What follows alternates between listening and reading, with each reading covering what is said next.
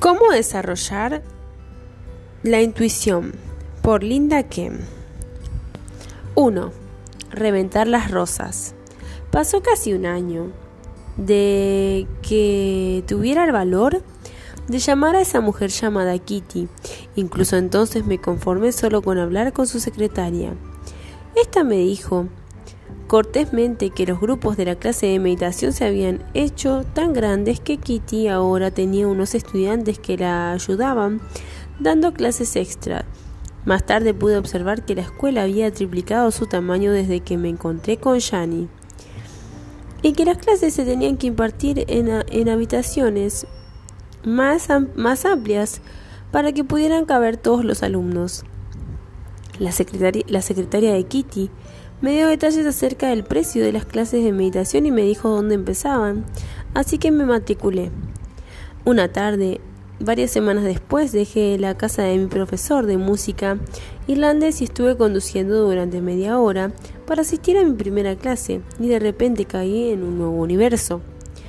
Al entrar en la habitación vi un poco de cerca de 20 personas que estaban tan nerviosas y perplejas como yo pero con el sol que entraba por las ventanas y el ambiente amistoso creado por los que daban la bienvenida y no, y no quedaba mucho. No quedaba mucho que tomemos a mal. Todos nosotros tomamos asiento en un amplio círculo de sillas. Lo siguiente fue que alguien estaba sentado frente a mí y se puso a hacer cosas graciosas con sus manos para darme una curación. Nuestro profesor, un hombre que tenía unos 30 años, se llamaba Tom. Tenía cinco asistentes y todos ellos estaban haciendo sistemáticamente el mismo extraño ritual a cada persona que entraba en la habitación. No tenía ni idea lo que iba a pasar luego. No pensé que iba a necesitar ser curada de nada pero mantuve mi boca cerrada y dejé que, lo, que las cosas pasaran. Lo, lo gracioso fue que pude sentir una corriente de energía que salía de las manos de la curadora a través de que ella nunca llegó a tocarme. Hacia el final del ritual apoyó sus manos en mis pies, que tocaban el suelo, y pude sentir allí una corriente de calor. Luego puso sus manos sobre las palmas. Una de mis manos boca arriba, sentí un picor en los brazos y manos cuando finalmente me dejó para trabajar con la siguiente persona. Sentí como un niño pequeño que acababa de ser atendido por una especie de curandero. Pasamos nuestra primera clase hablando juntos de, lo, de nuestra imaginación y de lo que significaba para nosotros y nos pusieron como ejercicio el de visualizar imágenes concretas. Debido a mi interior preparación, el concepto de visualización lo asimilé con facilidad. El día de la rosa burlada,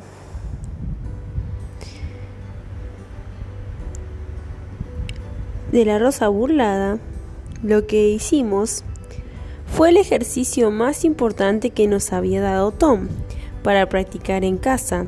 Se trataba de visualizar una rosa grande de un rojo brillante frente a nosotros.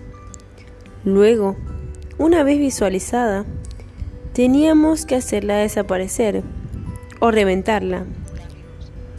Como decía Tom, él nos dijo que formar parte de la clase de imágenes con los ojos totalmente cerrados podía ser fácil o difícil para algunas personas, de ahí que la importancia de esta habilidad se pierda generalmente para la mayoría, a veces alrededor del primer grado.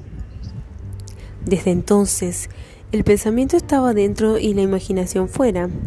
¿Cuántos de ustedes han tenido serias, serias dificultades para soñar?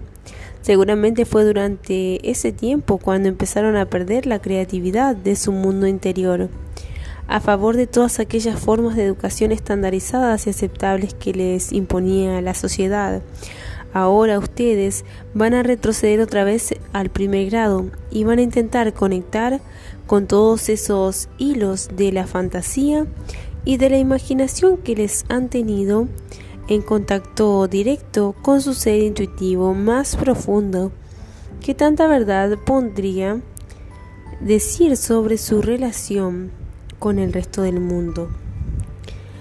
Nuestros deberes para la semana consistían en, sentarnos unos minutos al día y crear todos los colores, las formas y los tamaños posibles de rosas.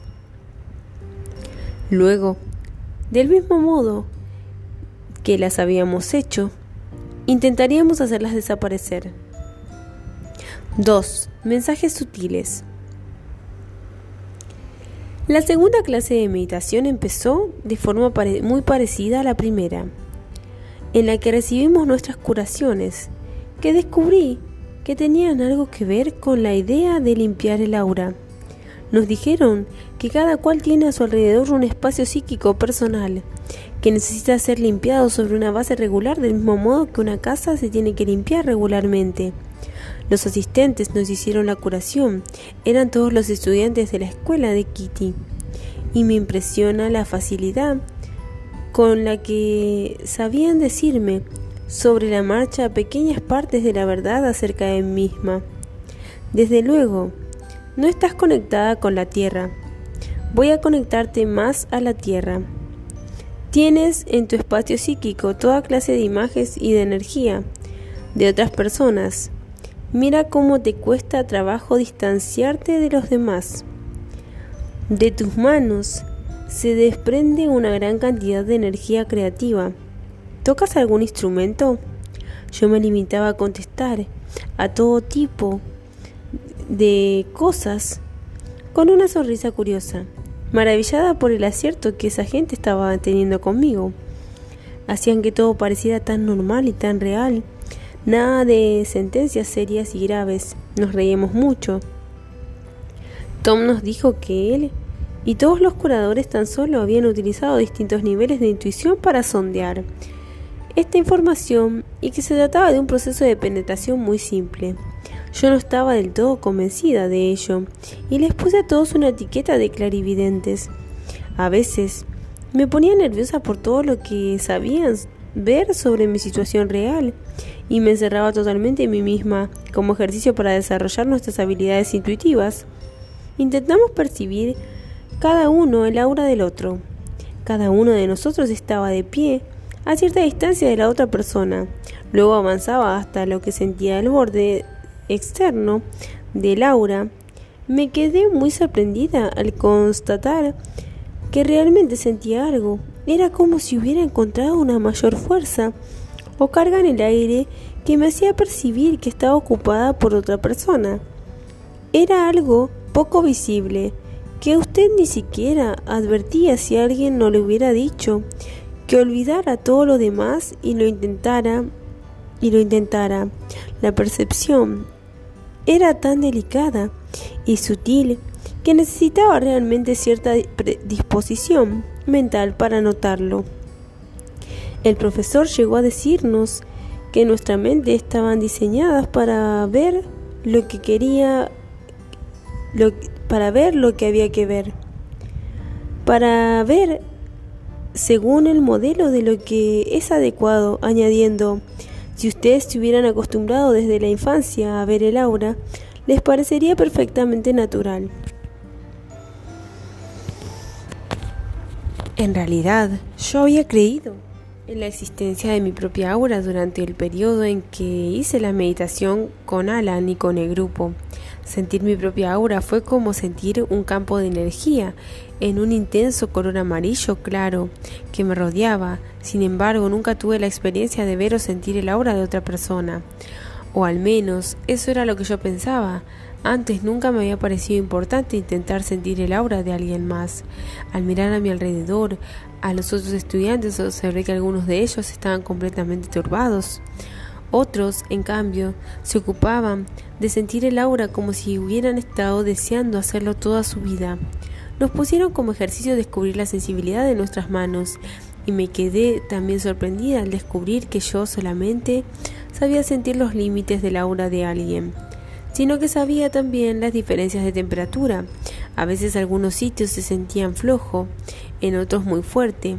Algunos estudiantes estaban notando el mismo fenómeno. Cuando terminamos de esta, de esta experiencia, había una gran agitación en la habitación. Nos pidieron que nos sentáramos otra vez juntos en un círculo mientras Tom continuaba. Vuestra aura no solamente dice muchas cosas sobre vosotros, sino que también asume imágenes de información desde el mundo externo. Nos explicó que esas imágenes eran unidas de información, unidades que la mente del observador generalmente percibe como una imagen visual. Si queréis conoceros mejor, es verdaderamente importante que seáis capaces de limpiar vuestra aura, vuestro espacio psíquico para ver con más, claridad lo que va a producirse. De lo contrario, no podréis saber cuál es la información que realmente es parte de vosotros y cuál es la información que procede de la persona con la que estáis en contacto. Este es el tema de algunas de las lecciones que vamos a dar próximamente. Yo estaba verdaderamente afectada por todo esto. Sabía que yo era precisamente la clase de persona que fácilmente podía llegar a estar confundida e influenciada por los que la rodeaban. Muchas veces solo me hizo sentir débil e insegura. Como deberes teníamos que seguir creando, reventando rosas delante de nosotros y teníamos que tratar de contactar más con nuestra etapa, con nuestra propia aura y con los demás. Dejé la clase pensando que, al igual que toda mi preparación espiritual previa, esta era la aventura hacia un mundo intangible, un mundo de mensajes sutiles y dedicadas observaciones, pero a diferencia de todas las experiencias anteriores, esta era también una aventura hacia la práctica de la información intuitiva y psíquica. El aspecto más difícil de este sistema de aprendizaje era el de confiar en mi propia información.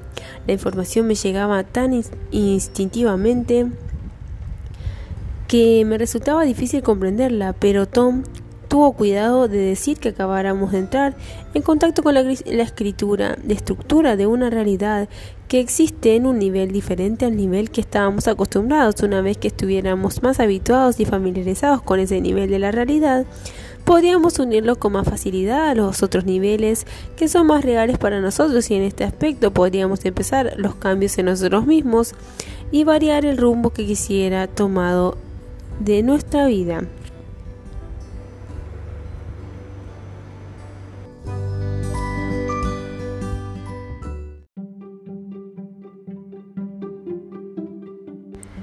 Capítulo 3 Hola, Madre Tierra.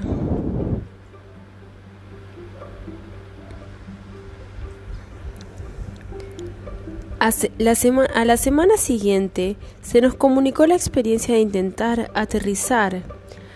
Nos dijeron que hay mucha gente que se está poco conectada con la Tierra para distintas razones. Una de las razones más corrientes, sobre todo para personas que están en un proceso de desarrollo psíquico y espiritual, es que muchas veces se desentiende, se desatiende a los cuerpos para ocuparse de los aspectos metafísicos de la vida.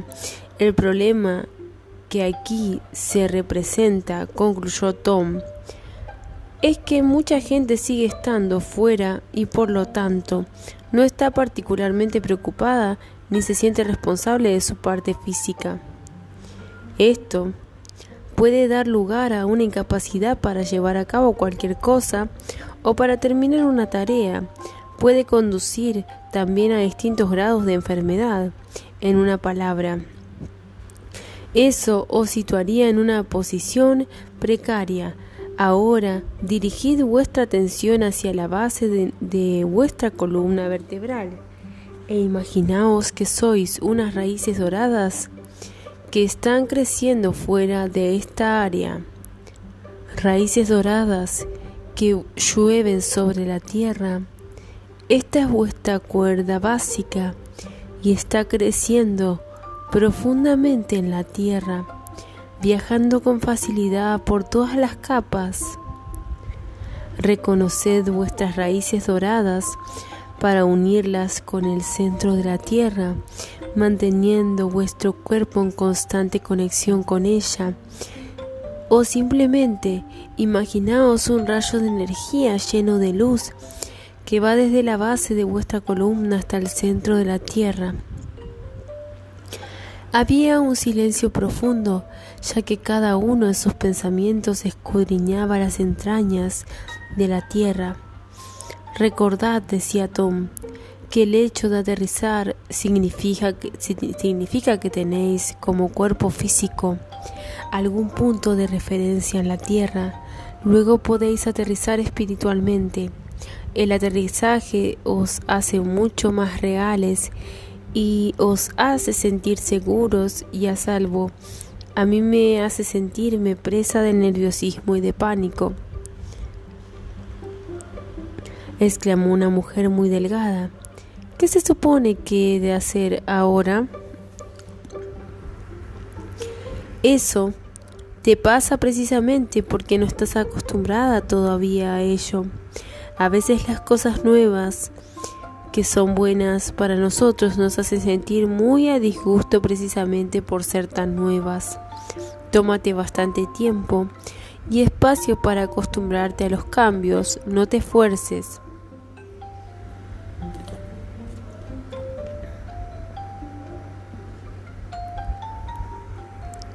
A la semana siguiente, tuvimos que realizar más ejercicio todavía para aumentar nuestro grado de, de aterrizaje y nos dijeron que visualizáramos una corriente de energía terrestre que, fluía a través de nuestros pies y nuestras piernas hasta nuestro primer chakra en la base de la columna vertebral. Este chakra, que representa el bienestar físico de una persona, estaba siendo directamente conectado con el centro de la Tierra a través de nuestra médula. Podéis decir hola al espíritu de la Tierra, dijo Tom. Decid hola a la Madre Tierra cuando aterrizás. La Tierra tiene su propia conciencia y ahora a ver si podéis sentir que la Tierra como un todo es una entidad consciente, entrada en comunión con esta entidad. Yo nunca había sentido a la Tierra de este modo. Había pensado en ella intelectualmente, pero jamás le había dado sentido en mi ser más profundo. Mientras tanto, Tom nos puso una música bonita y relajante. Yo me sentía profundamente motivada por ese ambiente y por las ondas del gozo que se extendían por mi cuerpo. Ahora, buscad el centro de la tierra a través de vuestra médula, vuestros pies y vuestras piernas, para decirle hola a vuestra alma sentada en su cuerpo. Podéis imaginar que el espíritu de la tierra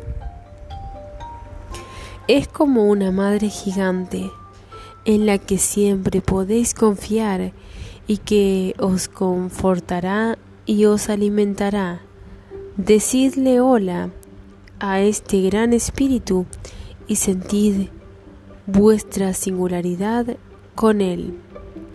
Yo, yo, tenía cada vez más la impresión de que el cuerpo físico y el mundo físico en general eran objeto de reverencia, cosa a las que había que tener consideración y respeto.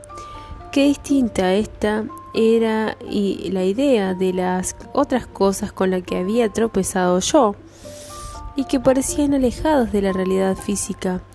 Tom continuó, hablando desde el punto de vista simbólico, vuestro cuerpo es el tallo de vuestra propia flor de loto, que representa vuestro despertar espiritual.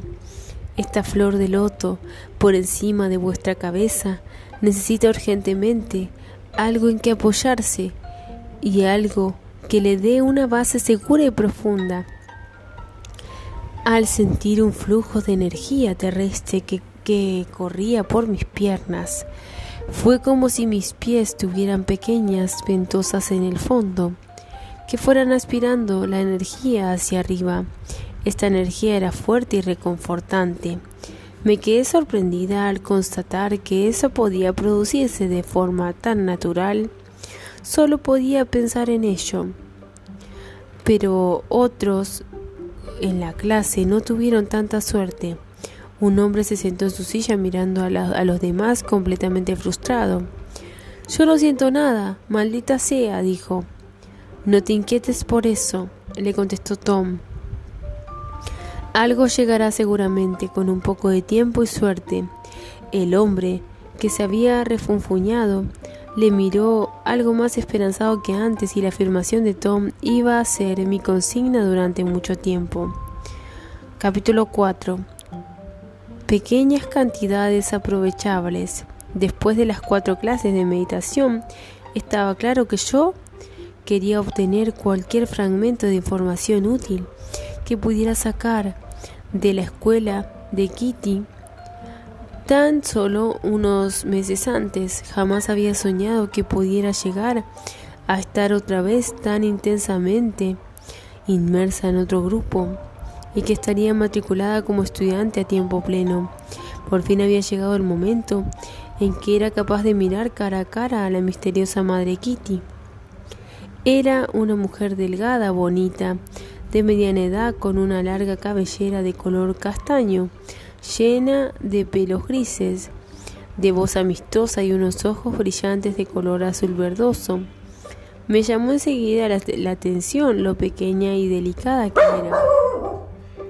Y me, encontré mucho más alta que ella. Tú debes ser uno de los nuevos estudiantes, ¿no? Ellos pretenden conseguir cada vez más.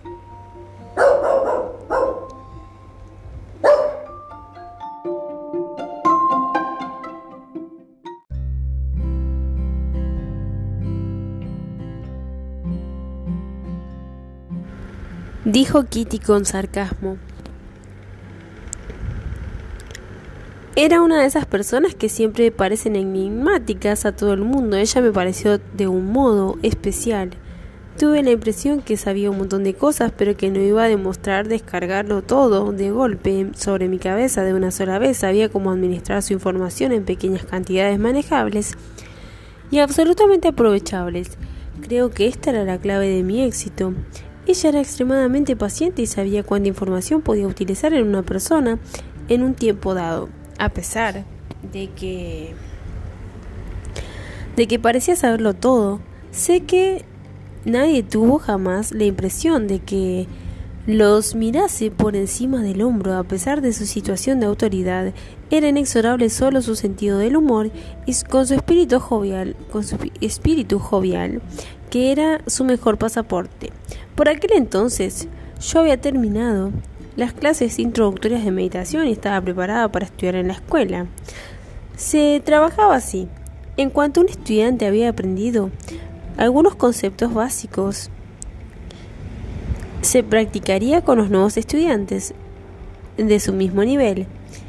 Luego también, además de las interacciones entre estudiantes y profesores, la escuela estaba abierta al público para lecturas los que querían podían ir y algunos graduados o próximos a graduarse de Kitty o Kitty les leyera el aura. Las personas iban para lecturas, lo hacían para más estar en contacto con, sus potencialidades intuitivas, pero también iban a aprender a relacionar su actividad psíquica con el mundo físico. La información que se les daba tenía que ver con el concepto de que ha estado escuchando desde que el comienzo de las clases de meditación.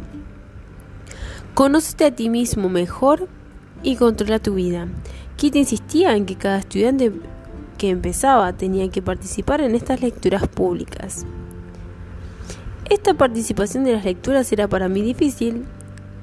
Para mí, todas las experiencias que tenía en la escuela, esta era la peor.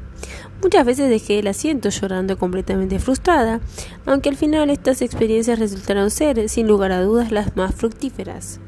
5. Fuera de la parte superior de nuestras cabezas. Un día en el primer mes de mi estudio estaba sentada con Kitty en el sofá después de una clase, y ella me dirigió una mirada más seria que de costumbre. Sabes, Linda, tú no estás aquí para convertirte en psíquica o en clarividente o en algo por el estilo. Estás aquí para llegar a ser libre.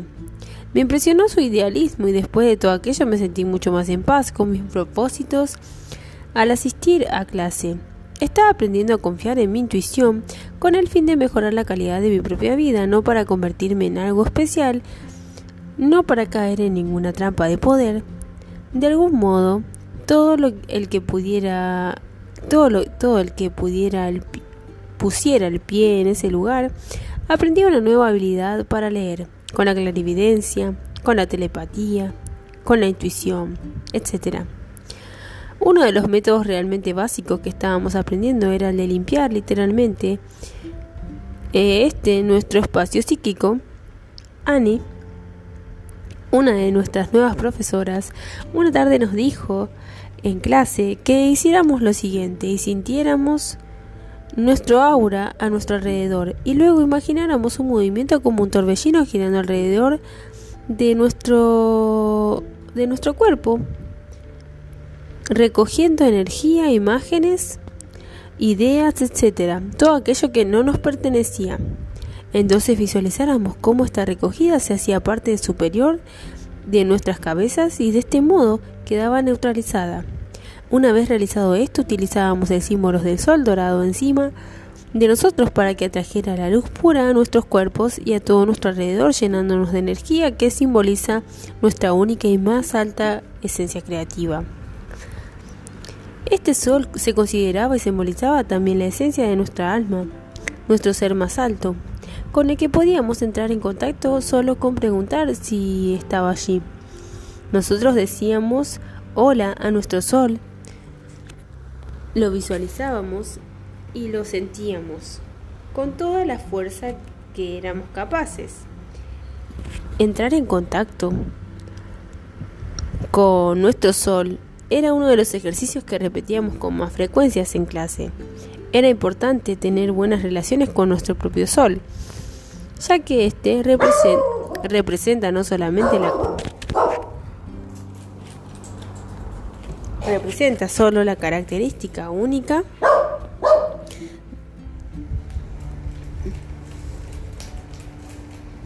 de, de alguna manera de manifestarnos a nosotros mismos en el tiempo presente. A todos nos habían enseñado a tener cuidado con los engaños que nos aprisionaban. Uno de los mayores engaños era el de el, que él o ella tiene la culpa. Esta actitud nos aprisionaba, haciendo que ignorásemos la responsabilidad que teníamos hacia el estado real en el que nos encontrábamos. En otras palabras, nos estaban enseñando que nosotros éramos los verdaderos artífices de nuestras propias realidades, de modo que no podíamos seguir echando la culpa a otra persona de nuestros fracasos y de nuestras desgracias.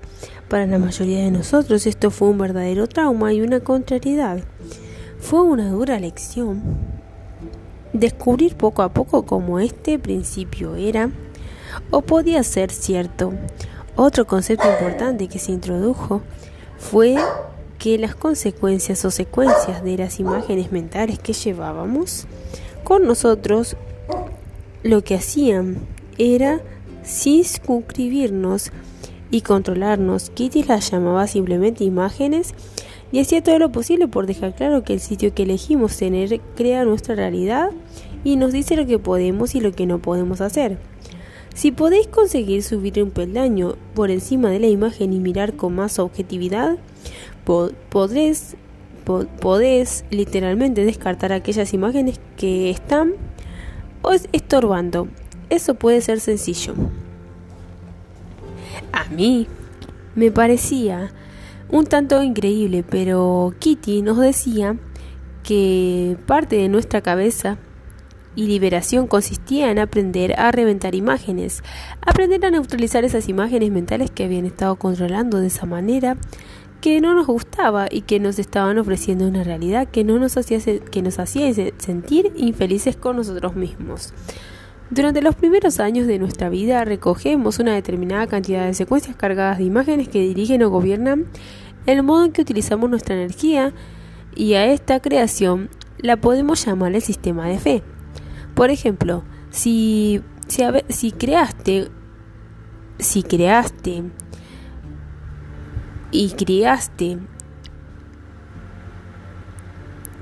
cuando eras chico estuviste tuviste una crianza en la creencia de que no vales nada y por lo tanto podés tener lo que querés en esta vida, este sistema de imágenes habrá cegado y habrá expulsado toda información contraria a la creencia de, tu valor. Aunque todos los que te rodeen a diario respetaran y apreciaran tu vida o tu valía, vos no, lo notarías porque no creerías que es verdad. Nosotros podemos crear nuestras experiencias, tanto positivas como negativas, con nuestras imágenes y con nuestros sistemas de fe. Cuando cambias nuestras imágenes y nuestras creencias, en el fondo, nos cambiamos a nosotros mismos y cambiamos la realidad que observamos a nuestro alrededor. Al enseñarnos a ser libres, no, no quiero ofrecerlos ninguna otra verdad más que, nuestra, que la nuestra. Mi intención es, de, es la de enseñarlos, de enseñarles a trabajar en su propia autonomía e integración personal. Nosotros habemos, pudimos conseguir encontrar nuestras propias respuestas. Yo quería a Kitty, ella nos decía, ella no, no venía siempre con las ideas más desorbitadas. Y decía, Decid hola a vuestros problemas, nos dijo un día riendo en la clase.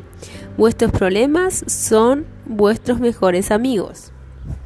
Y nos venía con esas ideas locas. Usted nos está tomando el pelo, le solté. Era todavía demasiado ignorante para entender. ¿Por qué demonios debería quererlos? ¿Por qué? Porque entonces tienes la suerte de aprender algo nuevo. Ese es el, ese es el por qué. Cuando ves que tienes un problema, dile hola. Me gustaba la manera que tenía de enfatizar ciertas palabras. Se notaba que una vez tuvo que ser una buena actriz, y lo era, pensaba para mí. Ten cuidado a ver si no estás intentando huir del problema en vez de resolverlo, continuó Kitty. Poniéndose más seria, mira, mira a ver cuánta resistencia opone, opones a tus problemas. Trata de aceptar las cosas como son y luego pregúntate a ti misma, ¿cuál es la, la lección que tengo que aprender? Amar a vuestros problemas os permite ir más lejos a través de ellos y os llevaréis a todos una sorpresa.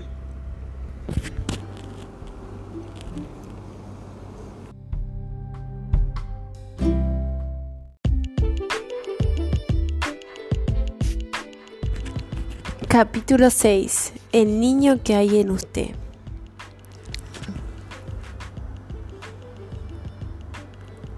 La siguiente clase que di con Anne fue una continuación del tema del sol y de cómo se podía trabajar con él. Dejar todas las energías externas o energías que no están en el tiempo presente, simplemente dejándolas caer al suelo donde serán fácilmente neutralizadas. Sentid vuestro radiante sol que resplandece sobre vosotros y sobre nuestra cabeza. Contempladlo como una brillante bola dorada de calor y de seguridad. Este sol particular existe para vosotros y solo para vosotros. Y haced que vuestro sol sea totalmente vuestro, ahora ha bajado a, vuestro cuerpo, llenándolo por completo con el tiempo presente. Haced que llene todos los espacios vacíos que estaban ocupados con esas energías que acabáis de limpiar. Que vuestro sol se extienda hacia vuestra aura rodeándolos. Sentid vuestros límites psíquicos donde acabéis vosotros y donde empieza el resto del mundo. Que vuestro sol llene por completo vuestra aura, llenando todos los espacios que estaban ocupados por esas energías que os acabáis de librar. Detened vuestro aterrizaje, vuestra conexión con la Tierra. Ahora imaginaos que de repente estáis rodeados por un bonito prado en un día cálido y de aquí os sentís totalmente solos y seguros. Hay también algunos árboles y arbustos por ahí cerca. Ahora estáis en vuestro prado de nuevo con vuestro sol sobre vuestra cabeza. De repente, de vuestro sol salta un niño. Este es el niño dorado que hay en vosotros. Él o ella empieza a correr por el prado, sintiéndose completamente libre de ser y de existir. Hay tanta libertad en ese niño o en la niña que hay en vosotros y empieza a reír, a bailar, a cantar. Ahora contemplad al niño saltando por arriba y por abajo gritando tan fuerte como puede. Se va corriendo a trepar por un árbol, se columpia hacia nosotros. El pequeño arroyo empieza a jugar feliz allí en el agua en un pequeño arroyo. Contemplad al niño como brinca, de nuevo gozoso hacia vosotros. Se pone a dar volteretas en la hierba del prado y entre las flores diminutas se tumba tranquilamente al sol. Ahora pedidle al niño que venga a sentarse con vosotros en vuestro, en vuestro regazo, en vuestros brazos o donde quiera. Habladle, jugad con él Ahora este niño o niña se hace pequeñito, muy pequeñito, igual que tú, igual que Pulgarcito. Él o ella va a saltar de algún modo en vuestro cuerpo, donde se sienta más a gusto. Este niño o niña vive en vosotros y podéis tomar contacto con él cada vez que queráis. Como habíamos sido conducidos hacia atrás, hacia nosotros mismos en el momento presente. Vi que mucha gente del grupo estaba llorando. Eso era algo que nos había pasado a todos muchas veces, porque como saludábamos esas capas profundas de nuestro verdadero yo, podía ser una experiencia muy conmovedora. Al principio, a algunas personas les daba vergüenza llorar, pero más tarde llegó a ser una cosa normal. Y eso era así tanto como para los hombres como para mujeres, lo cual me sorprendió, he de admitirlo. Cuanto más nos conocíamos los unos a los otros, más fácil nos resultaba confesar nuestros verdaderos sentimientos. Y cuanto más nos conocíamos los, los unos a los otros, más abundaba el humor y más bromas. Y gastábamos más bromas en el grupo. La clase que empezaba y de la que yo formaba parte tenía un total de 12 personas y todas ellas eran principiantes como yo. Había 5 hombres y 7 mujeres de edades comprendidas entre los 22 y los, los 75. La edad no parecía tener mucha importancia para nosotros. Nos relacionábamos de manera abierta y sencilla, lo cual era muy refrescante en general había mucha gente que se sentía atraída hacia la escuela de Kitty. Había un bombero, un médico y un científico. Estaban representados en diferentes grupos étnicos. Cada uno de ellos parecía tener experiencias de vidas y antecedentes tremendamente distintos. Anne tenía que ponernos algunos deberes más y entonces acabó la clase tomando contacto con la vibración, de la energía de nuestro nombre. Vuestro nombre es un instrumento poderoso que tenéis que usar para entrar más en contacto con vuestra vibración única. Decíos vuestro nombre a vosotros mismos en el centro de vuestro corazón. Deciros hola a vosotros mismos en el centro de vuestro corazón y decid también la fecha de hoy sentiros a vosotros mismos totalmente enfocados en el tiempo presente. Vuestro sol puede hacerlo todo más sencillo, limpio y claro. Os permite experimentar al niño que hay en nosotros, que sabe cómo sentir amor incondicional. Vuestro sol que en alguna parte siempre sigue brillando en nosotros, es el símbolo del amor incondicional que un niño es capaz de dar y recibir. Este niño amoroso es vuestra forma más pura, más libre, más creativa y más profunda. y más confiada. Por favor, recordar esta imaginaria, este simbolismo como una manera de entrar en contacto con vosotros mismos y para ayudaros cuando tenéis la sensación de estar perdidos. Nosotros no estamos nunca perdidos, pero lo cierto es que a veces nos da la impresión. ¿Alguna pregunta? Terminamos la clase contando nuestras experiencias con los distintos ejercicios y yo le dije al grupo la falta que me hacía esta experiencia para conseguir tener sentimientos de confianza. Confianza en todo. El proceso que a veces puede deslizarse de manera tan impalpable entre los dedos espirituales de una persona. Anne, entonces, acabó la clase con este comentario. Linda, esto no es más que el comienzo. Te vas a asombrar, te, te vas a asombrar cada vez más de la cantidad de esperanza que podemos alcanzar solo con ser capaces de recibirla. No dejes que esa niña se vaya lejos otra vez.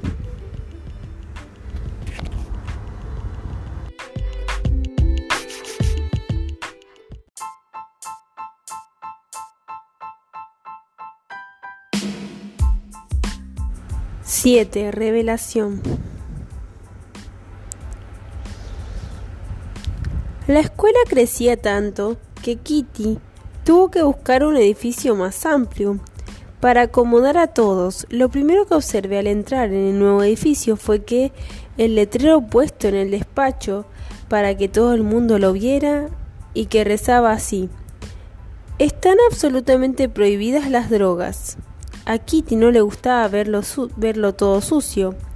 Como ocurre con todo progreso, esta iniciativa tenía un lado bueno y otro malo. A mí me parecía que con la iniciativa se había perdido algo de intimidad. Sin embargo, toda clase de personas recién llegadas e inteligentes estaban entrando en el rebaño. La misión de una escuela consiste en crecer de todos modos y seguir creciendo. ¿Qué tenía que replicar yo a eso? Como estudiantes empleábamos la mitad de nuestro tiempo asistiendo a las conferencias y a las clases y la otra mitad asistiendo a las lecturas. Íbamos a asistir a conferencias de Kitty o de estudiantes graduados varias veces por semana.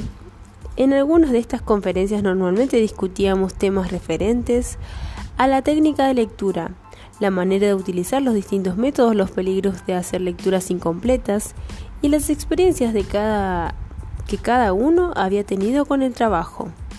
Como mencioné antes, el, aprendizaje más intenso parece que ser que se producía durante las lecturas, aunque la base para ello se echaba en las clases. Algunas de estas clases estaban combinadas con estudiantes más avanzados y otros simplemente formaban parte de nuestro grupo de 12. Dedicábamos muchas horas a contemplar las cosas que nos habían enseñado a pesar a pensar sobre la vida y sobre nosotros mismos. Y las cosas que nos impedían crecer, intentábamos ser honrados con nosotros mismos, pero a veces era difícil adivinar cuáles eran las contestaciones honradas. Las conferencias que daba Kitty, sin embargo, estaban siempre dirigidas a ayudarnos en este aspecto. Ella entraba a dar conferencias habituales y casi siempre me, producía una gran impresión. Esperamos enseñaros a dejar que el espíritu trabaje eficientemente a través de la mente y el cuerpo.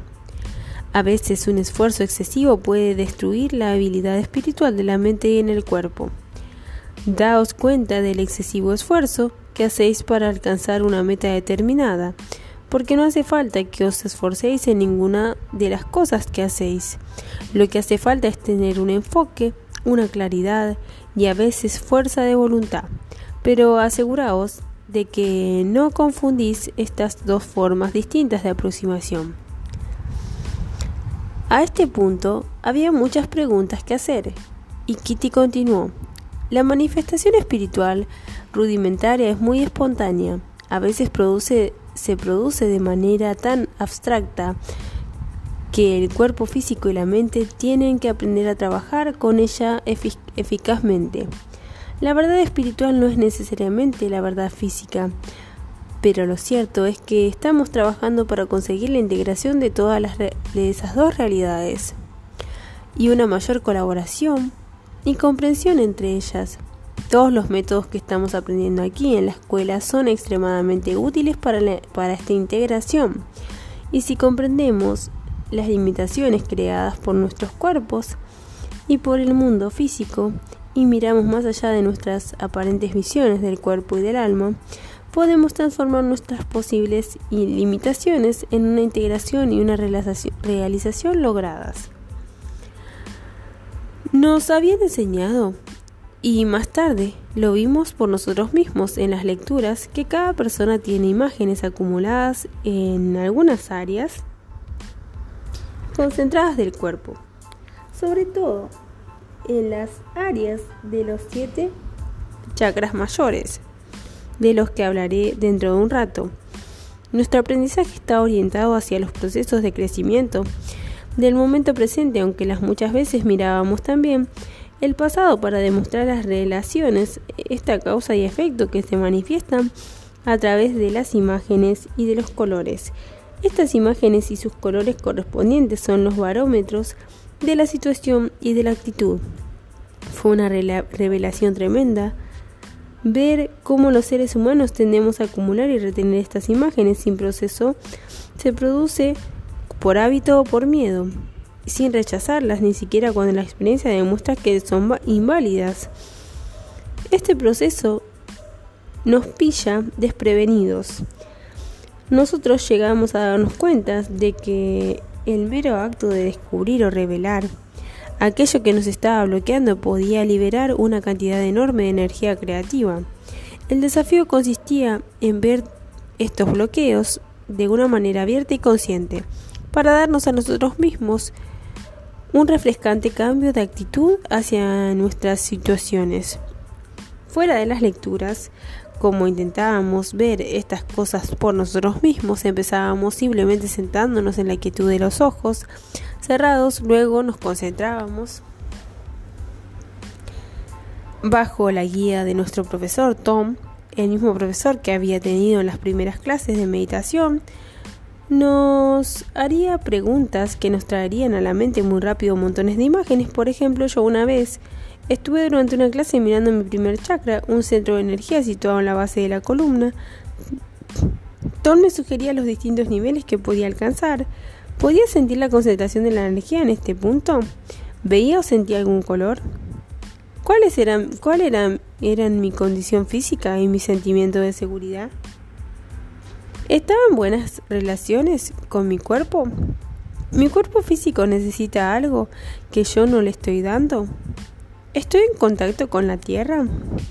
¿Estoy a gusto con mi modo de vida? ¿Manifiesto suficiente lo que siento y necesito? Nuestra tarea como estudiantes era únicamente la de sentarnos allí tranquilamente en nuestras sillas y mirar las imágenes que nos regaban.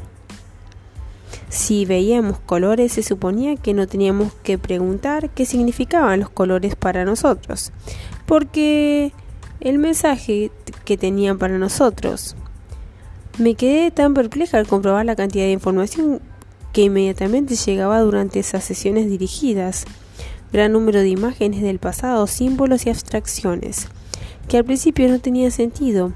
Nos estaban enseñando a creer que lo que veíamos, sentíamos, oíamos, sabíamos, experimentamos era cierto. Nos pedíamos que diéramos las gracias a nuestros sentidos por facilitarnos tanta información.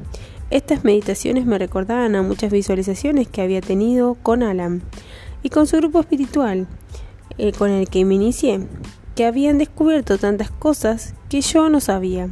Al mirar esas imágenes, unos estudiantes se asustaban y otros se enfadaban, y otros empezaban a temblar y, sollozar como niños. Si usted empieza a hacerse preguntas básicas y honradas, Seguro que tendrá las respuestas. No conozco a nadie que no haya podido obtener información de su ser intuitivo. A nosotros nos están enseñando a entrar en contacto con todos los chakras. Simplemente nos quedamos quietos, concentrándonos en una zona determinada y empezando a hacer preguntas. Las características más importantes que encarnaba cada chakra eran las siguientes. Primer chakra situado en la base de la columna justo encima del sacro. Información sobre la supervivencia física. Era esa parte. Segundo chakra situado justo debajo del ombligo, aspectos emocionales y sexuales. Tercer chakra, área del plexo solar, distribución de la energía del cuerpo. Cuarto chakra, área del corazón, capacidad de amar a sí mismo y a los demás. Quinto chakra, el de la garganta, voz interior, telepatía, intuición práctica. Sexto chakra, en la frente, clarividencia e intuición abstracta. Séptimo chakra, en la coronilla, capacidad para estar quieto y para conocer. Los chakras son los símbolos de los niveles no físicos de energía. No se trata de puntos concretos donde usted pueda poner el dedo.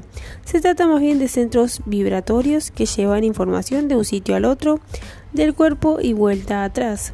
Yo tuve suerte porque conseguí localizar y sentir mis chakras durante muchos años. Pero si he de ser sincera, no he, no he sabido muy bien cómo tratarlos. Me sentía bien al ver las imágenes y los colores en clase, pero no lograba todavía una lectura hecha por un estudiante graduado de la escuela. Al final lo, lo arreglé y me puse a esperar ansiosamente una lectura fijada para la semana siguiente.